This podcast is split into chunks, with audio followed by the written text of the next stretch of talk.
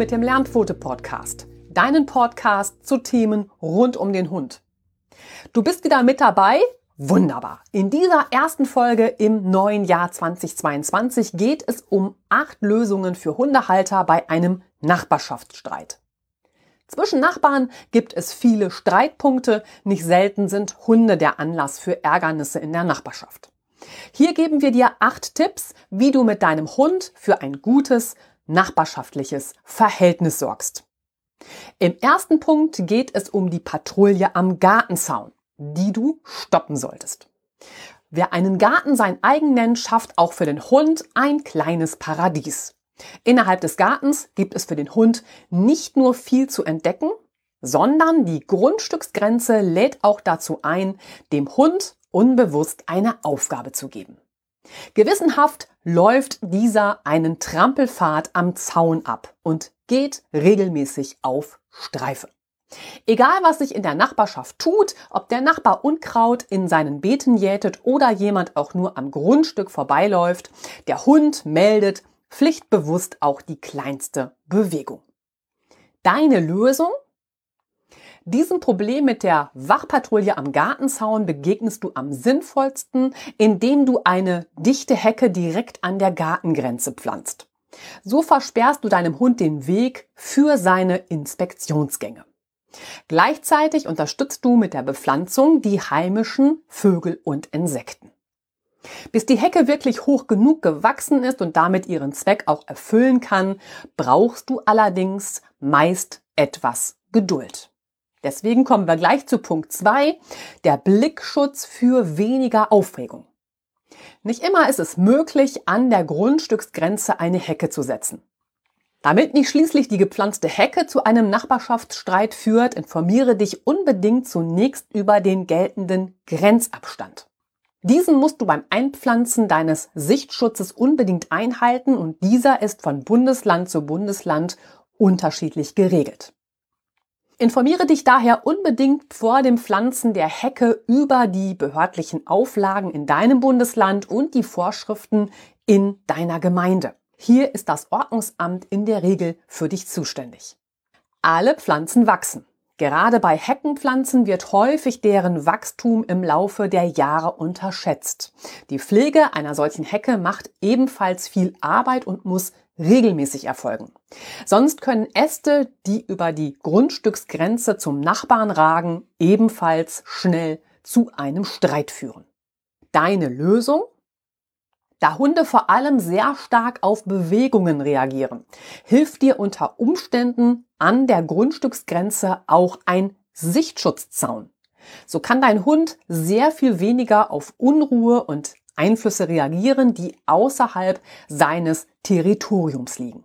Ein Sichtschutzzaun bietet dir die Vorteile, dass er viel Platz spart, was gerade für einen kleinen Garten gut umsetzbar ist. Und er benötigt keine Pflege. Auch bei einer gepflanzten Hecke, die zwar hoch genug gewachsen und nach oben hin blickdicht ist, allerdings nach unten hin ausdünnt, ist ein Blickschutz eine gute Zusatzlösung. Dieser Blickschutz wird unten am Zaun befestigt und verhindert, dass der Wachposten deines Hundes schließlich doch auf die untere, immer noch einsehbare Etage verlegt wird. Dann kommen wir jetzt ein bisschen zur nötigen Zaunhöhe. Auch das ist ja wichtig. Solltest du grundsätzlich nämlich über eine Einfassung deines Grundstücks nachdenken, sollte ein Zaun ungefähr dreimal so hoch sein wie dein Hund. So verhinderst du sicher, dass er über den Zaun rüberspringen kann. Gleichzeitig ist es ihm natürlich möglich, den Zaun zu untergraben. Daher sorge beim Einsetzen des Zauns dafür, dass er im Erdboden eingelassen wird, damit sich dein Hund keinen Tunnel in die Freiheit gräbt. Punkt drei: Du kümmerst dich. Nähert sich jemand dem Grundstück der Wohnung oder möchte in den Garten, zeigen die meisten Hunde den vermeintlichen Eindringling durch Bellen an. Für mich ist ein kurzes Bellen dabei völlig okay. Mir ist es wichtig, dass jeder weiß, dass mein Hund aufpasst.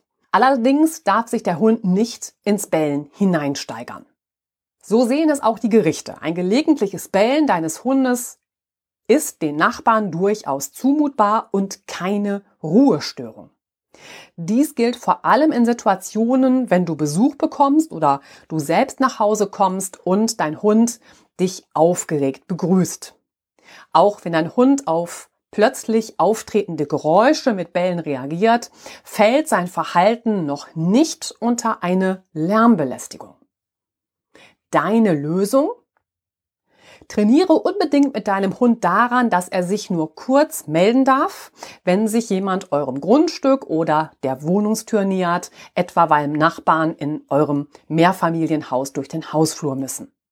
Du könntest ihn zum Beispiel durch ein Signalwort wie Ruhe oder in Ordnung oder auch okay signalisieren, dass du jetzt übernimmst und dich um alles weitere kümmerst. Du nimmst also deinen Hund aus der Verantwortung heraus. Das Signalwort bedeutet dann für deinen Hund, dass er sich wieder entspannen darf und seine Zuständigkeit jetzt endet. Wenn ich dir dabei helfen soll, melde dich gerne und schreibe mir eine Mail an lernpfote.web.de. Ich freue mich auf dich und wir besprechen zusammen eine Lösung, die dann für euch auch passt. Ja, auch der Balkon bietet vielen Hunden einen wunderbaren Posten, die Umgebung zu überwachen. Hört oder sieht der Hund von dort aus jemanden, gibt es kein Halten mehr und er macht auch dort lautstark Meldung. Deine Lösung?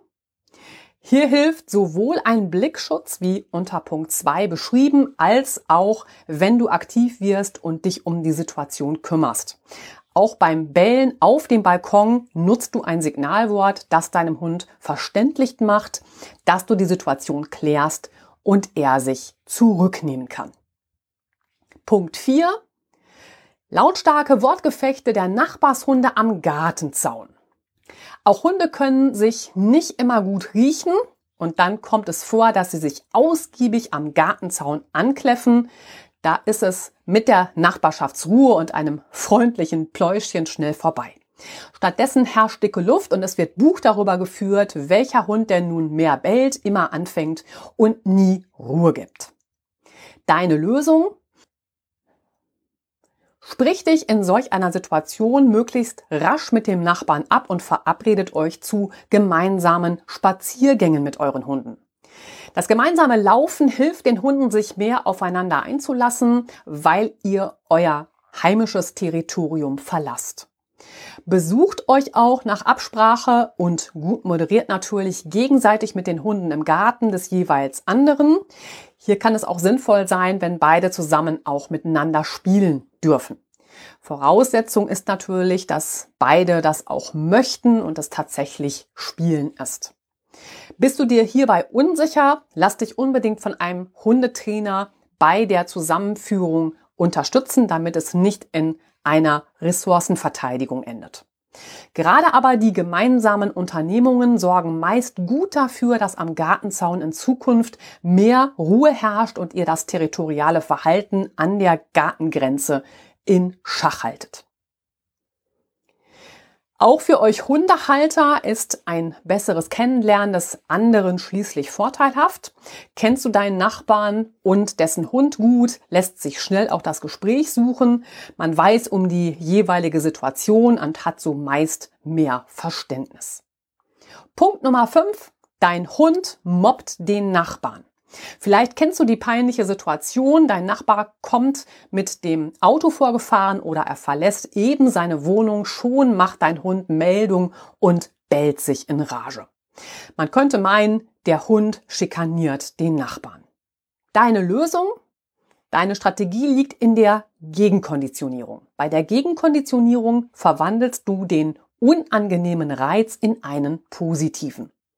Was hier noch ein bisschen kompliziert klingt, ist es aber gar nicht. Letztendlich schaffst du mit der Trainingsmöglichkeit der Gegenkonditionierung nur eine positive Erwartungshaltung gegenüber einem Ereignis. Du veränderst also mit ihr die Gefühlswelt deines Hundes von einem unerwünschten Verhalten hin zu positiven Emotionen gegenüber dem in Anführungsstrichen Verursacher. Zunächst hat dein Hund durch die klassische Konditionierung Ereignisse miteinander verknüpft. Das Geräusch des bremsenden Autos kündigt hier den Nachbarn schon an. Oder das Zuschnappen der Wohnungstür kündigt den Eindringling im Hausflur an.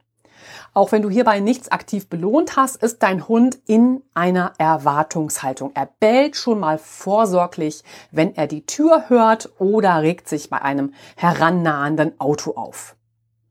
Wichtig ist für dich zu wissen, gegen diese Form der klassischen Konditionierung kann sich dein Hund nicht wehren.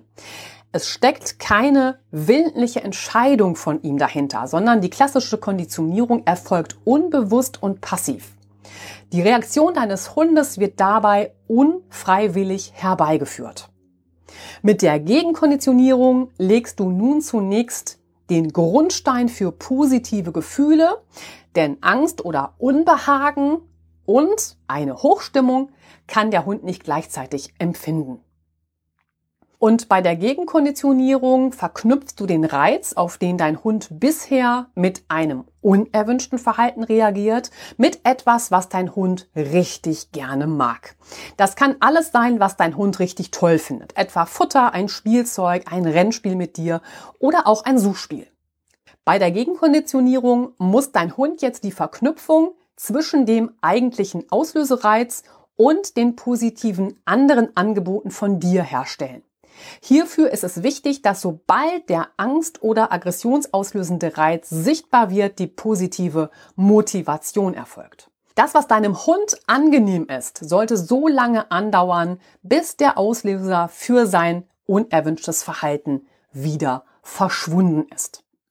Damit die neue Verknüpfung von Auslöser und der gewünschten Reaktion deines Hundes korrekt erfolgt, braucht es ein entsprechend langes und intensives Training. Dabei ist es besonders wichtig, dass du die Entfernung auch zum Auslösereiz sehr sorgfältig auswählst, um deinen Hund nicht zu überfordern bzw. ihm ein Umlernen grundsätzlich möglich zu machen. Durch ein behutsames Vorgehen reduzierst du auch die Möglichkeit eines Rückfalls in sein altes, unerwünschtes Verhaltensmuster. Aus diesen Gründen ist es wichtig, dass du dich von einem Hundetrainer unterstützen lässt. Wenn ich dir bei Herausforderungen helfen soll, dann schreib mir gerne eine Mail an lernpfote.web.de. Die Vorteile dieses Trainings sind mit dem entsprechenden Training löst der Auslöser mit der Zeit bei deinem Hund die Freude nach Futter oder einer gemeinsamen Aktivität aus. Mit der Gegenkonditionierung kannst du also Gefühle deines Hundes verändern. Hierbei kannst du bei deinem Hund einen neuen Bezug herstellen zu anderen Lebewesen, anderen Hunden, Kindern, anderen Menschen, Radfahrern, Joggern etc., aber auch einen Bezug herstellen zu bestimmten Orten, Tierarztpraxis, physiotherapeutische Praxis. Gegenstände kannst du genauso gefühlsmäßig verändern, also zum Beispiel Rollatoren, den Rollstuhl, Fahrrad oder auch die Mülltonne. Und natürlich Berührungen. Ja, da zum Beispiel im Medical Training wird das benutzt. Punkt Nummer 6. Dein Nachbar hasst Hunde. Das ist tatsächlich der Worst Case, denn dann stehst du mit deinem Hund vermutlich unter ständiger Beobachtung und dein Nachbar wartet nur darauf, sich über dich zu beschweren. Wer sich gegen lautes oder permanentes Gebell oder andere Belästigungen wie etwa Schmutz oder unangenehme Gerüche wehren will, hat dazu verschiedene rechtliche Möglichkeiten. Hinzu kommt, dass bei einem bestehenden Mietverhältnis der Vermieter bei einer übermäßigen Belästigung unter Umständen sogar eine Kündigung ausspricht. Deine Lösung? Dieser Situation begegnest du am besten mit einem vorausschauenden Handeln. Dazu halte deinen Hund etwa im Treppenhaus an der Leine sehr nahe bei dir. Gleiches gilt für die unmittelbare Nachbarschaft, in der du dich mit deinem Hund bewegst. Suche mit deinem Hund unbedingt zügig die Gegend auf, in der ihr entspannt spazieren gehen könnt. Lasse deinen Hund nach Möglichkeit weder Piesel noch Kot absetzen. Für den Fall, dass du dies nicht umgehen kannst, halte für die Hinterlassenschaften deines Hundes stets die Pupstüten bereit und vor allem vergesse sie nicht.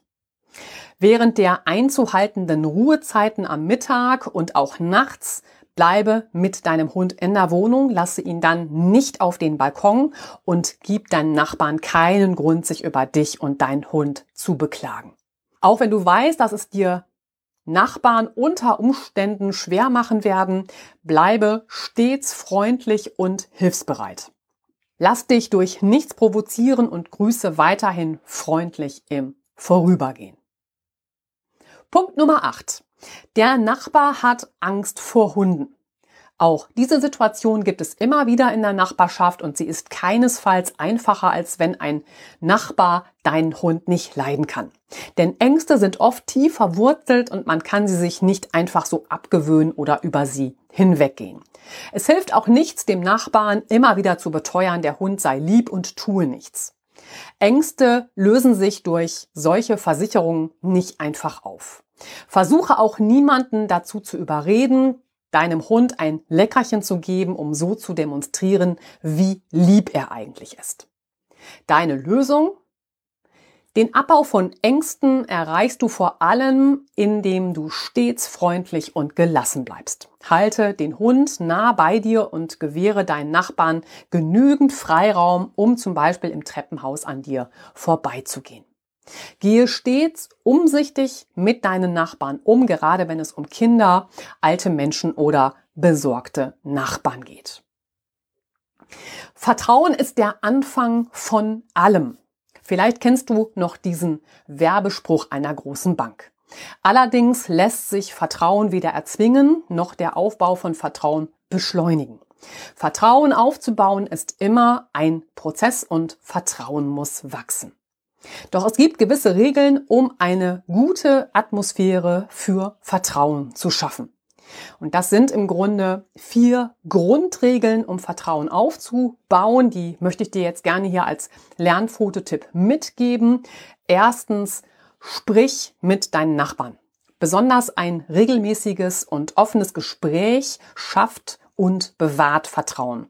Dabei ist dein Türöffner immer ein freundlicher Gruß, eine hilfreiche Geste, wie etwa die Tür aufzuhalten oder auch einen kurzen Smalltalk zu beginnen. Dabei reicht eine kurze Frage nach dem zurückliegenden Urlaub oder die Feststellung, dass du hoffst, es bleibt jetzt während eurer Gassi-Runde trocken. Mit all diesen kleinen Gesten und Plaudereien schaffst du bei deinem Nachbarn ein gutes Gefühl und das zahlt sich aus. Denn Sympathie und Vertrauen gehen immer Hand in Hand. Punkt zwei: Verstell dich nicht. Bleibe bei allem, was du sagst und tust, unbedingt authentisch. Das ist so ein bisschen abgegriffener Begriff, trifft es aber hier am allerbesten. Es nutzt nichts zu Schauspielern und zu versuchen, es anderen recht zu machen, nur um gemocht zu werden. Solch ein Verstellen wäre für dich auf die Dauer viel zu anstrengend. Man kann nicht nur hin und wieder ehrlich und verlässlich sein, dazu braucht es natürlich Beständigkeit. Daher vertritt deine Meinung und sage, was du fühlst. Das bedeutet nicht, dass du dabei den guten Ton vergessen solltest. Nicht sofort musst du alles ungefiltert kommentieren. Behalte dein Taktgefühl, lege dich mit Nachbarn nicht an und schlucke deine eher grantige Antwort herunter, die dir bereits auf der Zunge liegt.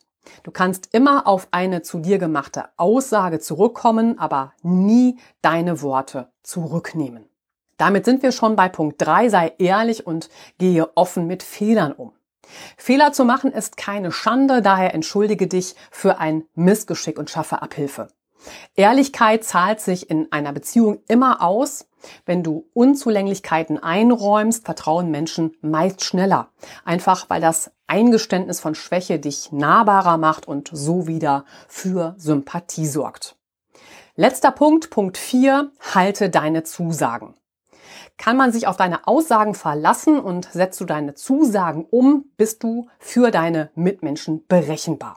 Du setzt eben auch um, was du sagst und denkst. Auch solch einen Charakterzug mögen Menschen und damit ist deine Verlässlichkeit ein wichtiger Aspekt beim Aufbau von Vertrauen in deiner Nachbarschaft. Wir sind beim letzten Punkt angekommen, Punkt 8, die Hundehaftpflichtversicherung ein Muss.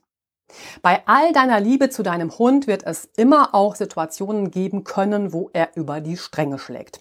Hunde haben nun einmal einen großen Erkundungsdrang, sind neugierig oder jagdlich ambitioniert. Passieren kann daher mit einem Hund immer etwas Unvorhersehbares und für solch einen Fall wirst du dann unter Umständen auch haftbar gemacht. Dabei ist es egal, ob es sich dabei für dich um eine kleine Unart handelt, etwa wenn dein Hund die Blumenzwiebeln aus dem Beet deiner Nachbarin ausgegraben hat oder doch deinen Nachbarn bei einer überschwänglichen Begrüßung zu Fall bringt. Auch der Beißunfall mit dem Nachbarshund und wenn nur in Anführungsstrichen aus dem Spiel heraus ist gar nicht so selten. Deine Lösung vor solchen Wechselfällen des Lebens schützt dich deine Hundehaftpflichtversicherung. Sie bietet dir eine wirksame Absicherung im Schadensfall. Schadensfälle gehören neben Tierarztkosten nämlich zu den häufigsten Aufwendungen, die auf einen Hundehalter zukommen. Jetzt ist die Frage, besteht eine Versicherungspflicht? Hast du keine Hundehaftpflichtversicherung, verstößt du damit in zahlreichen Bundesländern gegen gesetzliche Regelungen. Eine Versicherungspflicht gilt für alle Hundehalter in Berlin, Hamburg, Niedersachsen, Sachsen-Anhalt, Schleswig-Holstein und Thüringen.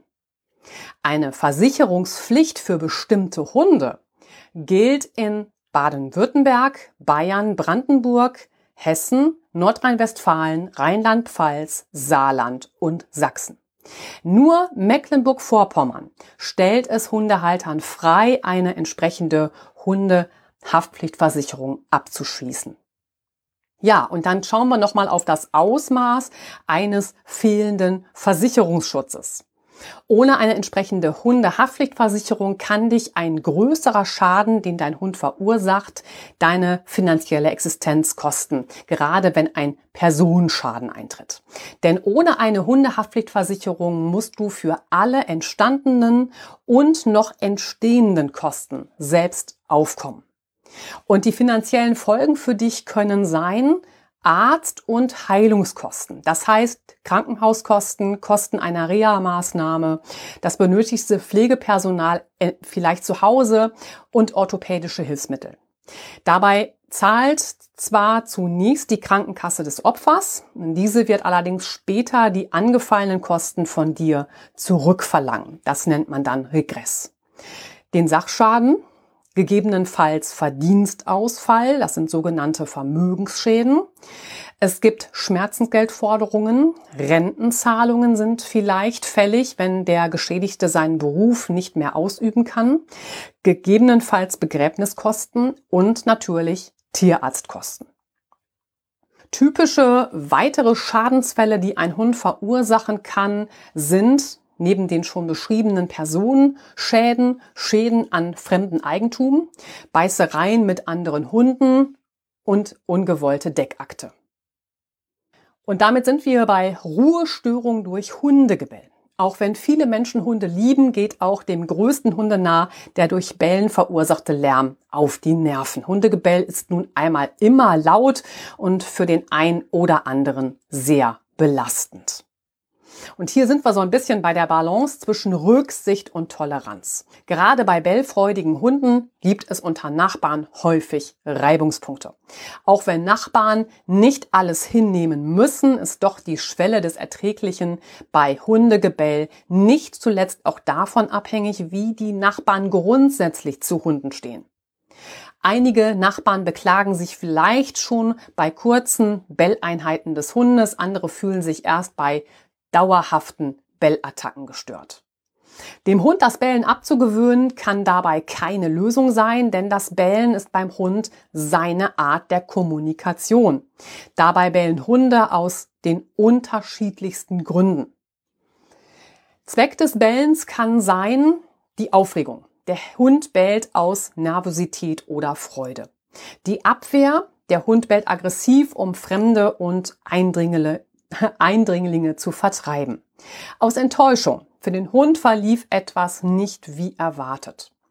Motivierung. Der Hund fordert Aufmerksamkeit ein oder möchte beschäftigt werden. Der Hund bellt vielleicht aus Angst, ja. Der Hund bellt in für ihn unbekannten Situationen aus Angst beziehungsweise aus einem Erschrecken heraus. Der Hund kann sich jedoch auch bedroht und unsicher fühlen.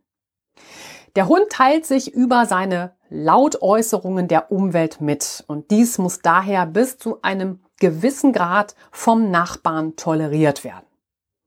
Doch gerade lautes und lang anhaltendes Bellen, eventuell dazu noch in den Ruhezeiten, ist der häufigste Streitpunkt unter Nachbarn. Dabei stellt nicht nur das Bellen eine Ruhestörung dar, sondern auch das dauerhafte Winseln oder Jaulen des Hundes.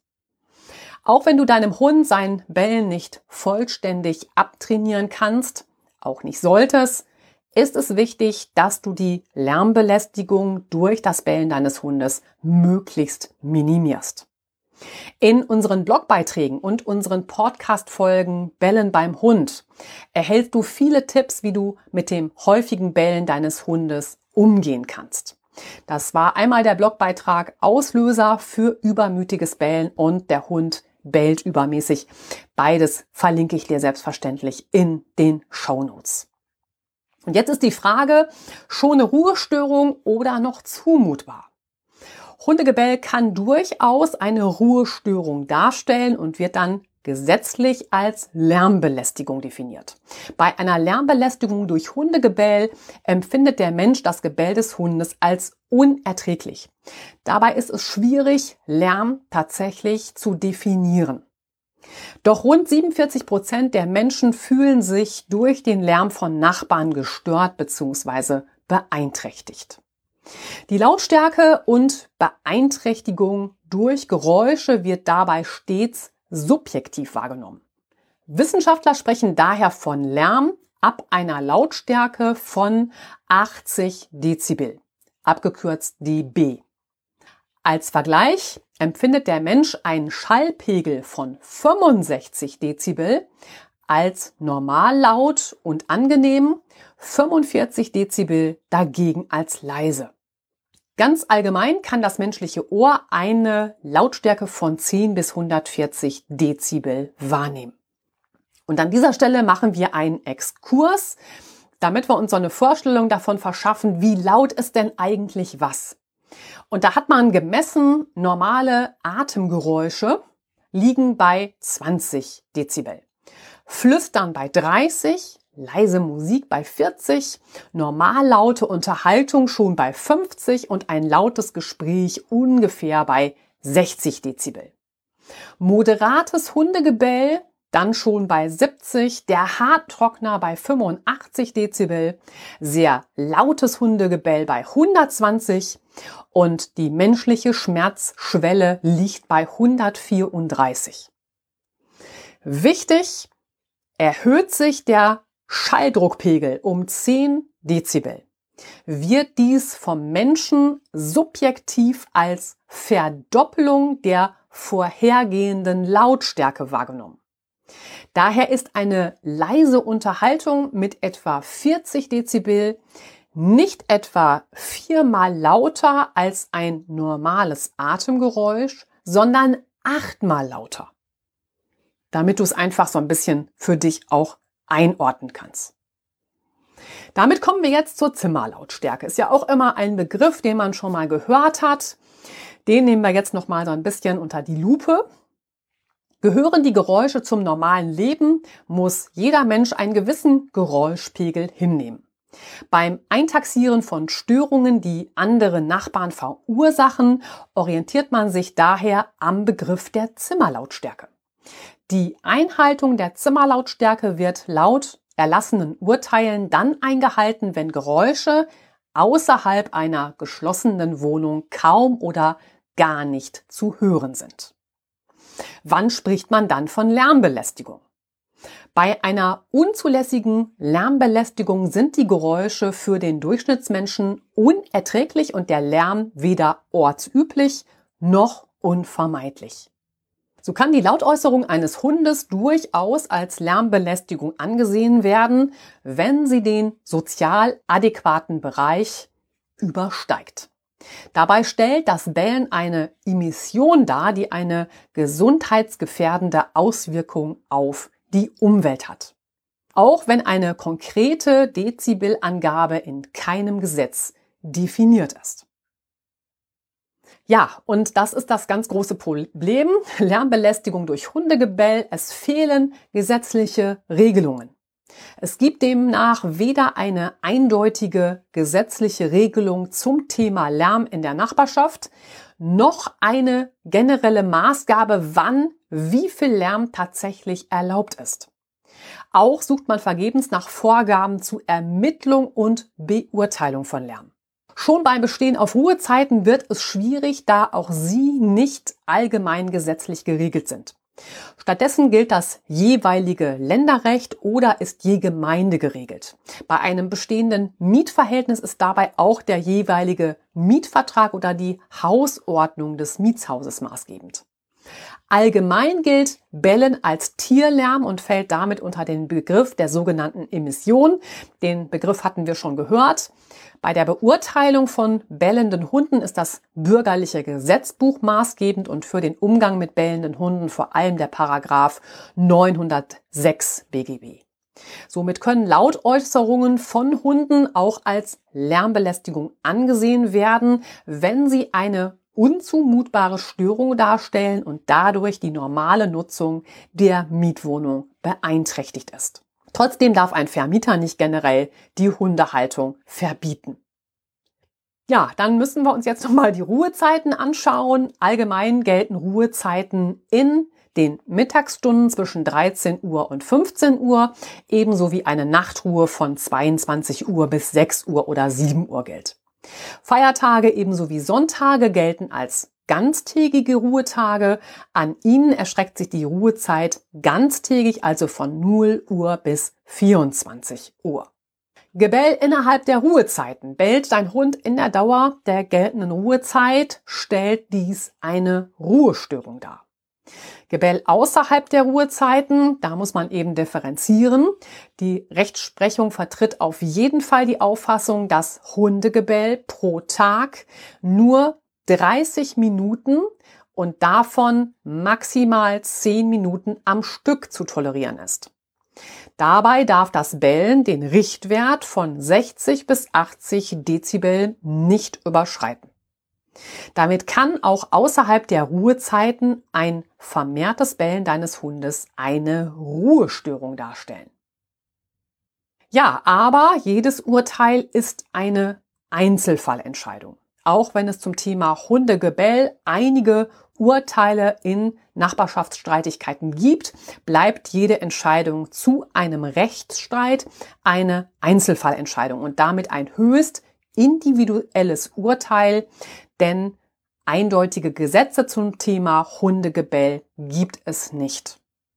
Stattdessen orientieren sich die Gerichte an bisher gesprochenen Urteilen, auch wenn diese, wie jetzt schon angesprochen, keine allgemeine Gültigkeit haben und die meisten Sachverhalte nur schwer auf die eigenen Gegebenheiten übertragen werden können.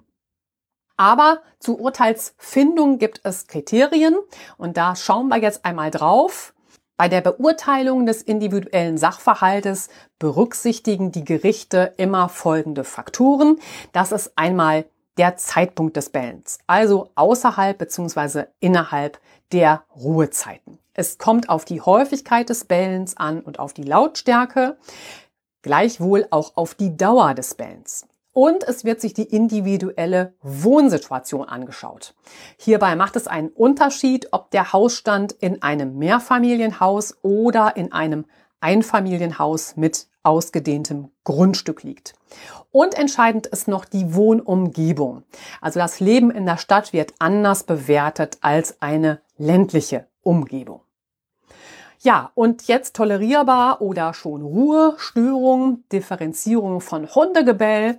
Da gibt es einmal die Arten des Hundegebells und dann natürlich eine Einordnung des Gerichtes. Und da schauen wir jetzt noch mal ein bisschen intensiver drauf. Also gehen wir davon aus, kurzes Bellen, hier ist ein gelegentliches Bellen gemeint und die Einordnung des Gerichts bedeutet da, da Bellen zu den typischen Lautäußerungen des Hundes gehört, wird ein kurzes Bellen als zumutbar erachtet. Nachbarn müssen damit ein kurzes Bellen tolerieren. Aber wiederholt auftretendes Bellen zu unterschiedlichen Tageszeiten von insgesamt 30 Minuten am Tag, nicht länger als 10 Minuten am Stück.